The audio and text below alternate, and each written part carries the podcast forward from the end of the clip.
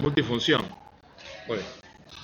Muy bien, ahora sí, para mí un orgullo y un desafío, ¿no? Tener los maestros del periodismo argentino, un grande de las comunicaciones, docente universitario. Yo tengo una productora que dijo, no sabés, uno de los mejores profes que tuve en la universidad, la verdad, y otros cuantos que me dicen lo mismo, así que debe ser bueno también como profe. ¿eh? Es el caso de Carlos Campolongo que está aquí con nosotros. Carlos, gracias por estar en Caira quien Caira en este especial Paso 2019 te pensamos invitar como precandidato, viste que ahora viene que jodido que eso, viste que ahora vienen las primarias, ¿no? Entonces dijimos, bueno, vamos a invitar como precandidato, pues está bueno que dentro de un partido se abra, aunque son pocos los que realmente abrieron el juego a las primarias verdaderas, y bueno, te invitamos como colega y a contarte qué pasó, por qué no hubo primarias, y después, más allá del tema del consenso federal, eh, contarnos, contar cómo ves la cosa vos hoy como periodista, pero primero como ex precandidato, ¿no? Bienvenido, Carlos, gracias. Gracias por, tus palabras. Por favor.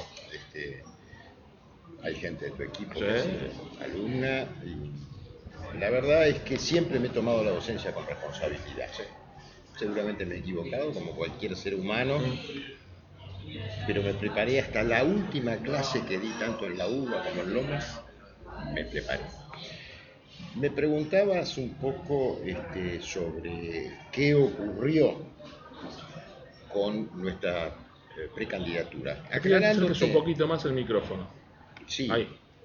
Aclarándote que nosotros, este, yo me considero un hombre político en el sentido aristotélico. Es otra cosa el partidismo.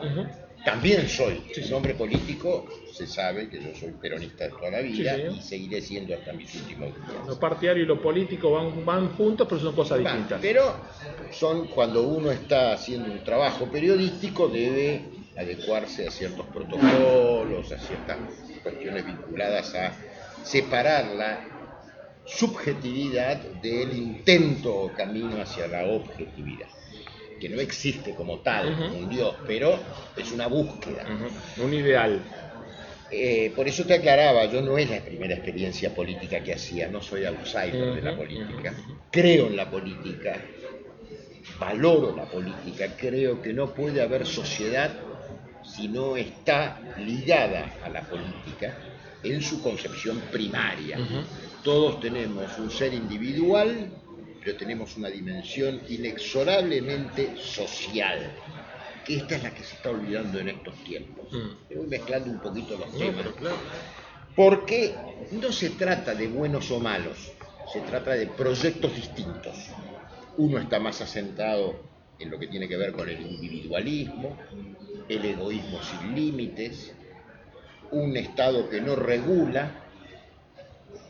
¿Qué cae de todo esto? La mayor injusticia social que estamos viviendo en estos días y de la que ningún político está hablando en la campaña electoral actual, de la injusticia social. ¿Por qué no? Porque la política es de las peores que yo he visto, si no la peor conceptualmente en mis años de conciencia política, eh, no solamente por esta cuestión de la propuesta o falta de propuestas, que, que por supuesto que no las hay, mm las plataformas hace años que no se leen, hasta se venden en tribunales, compras y la, y, la pones. Pero tener una cosmovisión, si vos querés, en términos míos, un proyecto de país, en un mundo globalizado, pero donde los estados nacionales no han desaparecido, han mutado. Ahí no tenés a Trump, a ver si defiende o no los intereses de Estados Unidos. Ahí tenés a los agricultores franceses, a ver si defienden o no los subsidios. A Macron.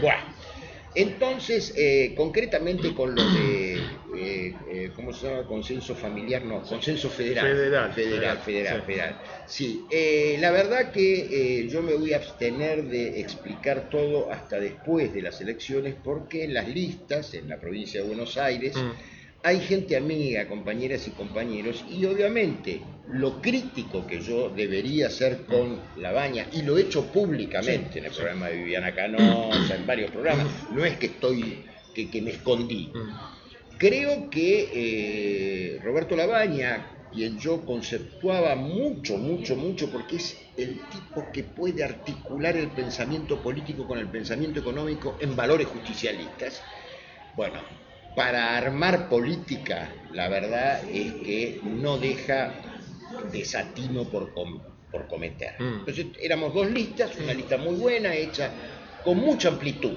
Había peronistas, radicales, socialistas, del GEN, había pañuelos verdes, pañuelos verdes, pañuelos celestes, lo que significa la pluralidad que estamos buscando en un sistema democrático, hmm. pero llevarlo efectivamente.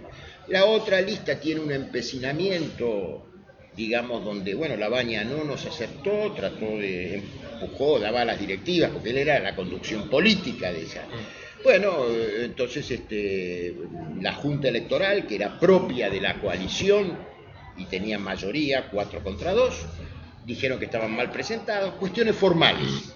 Hay una doctrina de la Corte que dice que en esto no hay que ser restrictivo, al contrario, hay que favorecer la participación.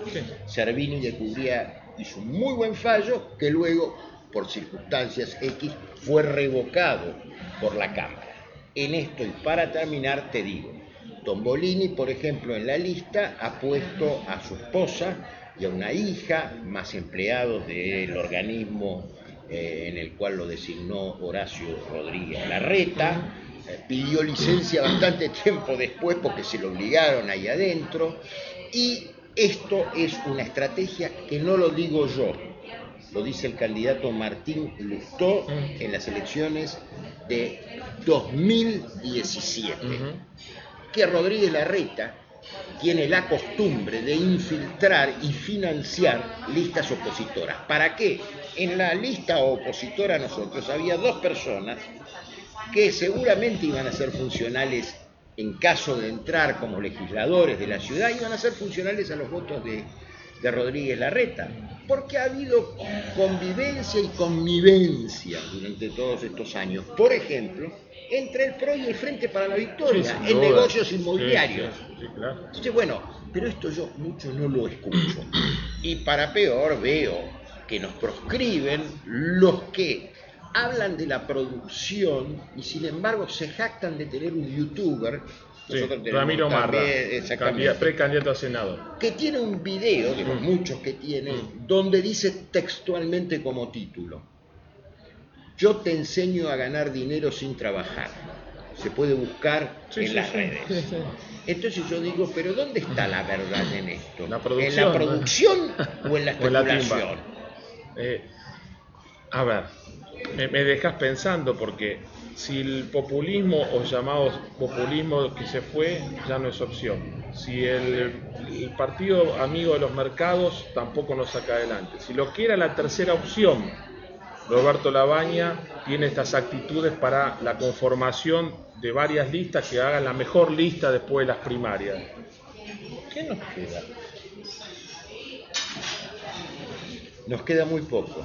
Nos queda ahondar la tragedia que estamos viviendo los argentinos y que yo creo, puedo equivocarme, que no somos conscientes colectivamente de la hondura que tiene. Mm no es una cuestión del precio del dólar o de pisar el dólar o de las tarifas pisadas.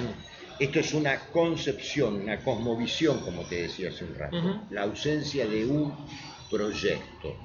¿Por qué? Porque bueno, hay una deserción muy grande de los sectores dirigentes, porque no hay proyecto. Es, nuestro país es un barco que navega sin rumbo.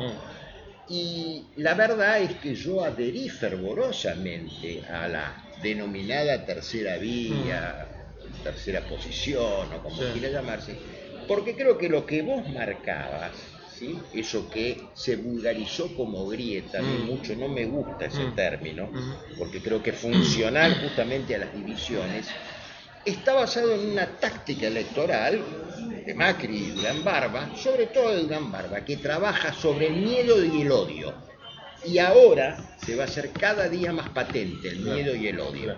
Así no podés construir una Argentina. Por eso me parecía realmente muy entusiasmante mm. ¿sí? esa idea de no atarse a ninguno de los dos extremos de la grieta. Creo que Roberto Labaña hubiese sido, en caso de utilizar otra metodología, mm. alguien que podía construir la casa común de todos los argentinos, al mismo tiempo que reparar las grietas. Acá no se están reparando las grietas, se van a profundizar y quiero, o el interrogante y la incertidumbre es, ¿qué nos va a pasar después del 11 de diciembre? ¿Perdiste las esperanzas de que más allá del conflicto interno de no permitir que una lista que compita en las primarias en la ciudad, el, el labañismo, ¿lo ves todavía con posibilidad de aspirar a algo, con uña de guitarrero, como decimos en el barrio, o, o ya esa tercera opción, gane o no gane, también tiene los mismos vicios de las otras dos que están disputándose otra cosa? Yo sigo ideas, no personas. Al único que realmente respetaba fue al fundador de nuestro movimiento porque era un hombre que tenía una cosmovisión. Mm.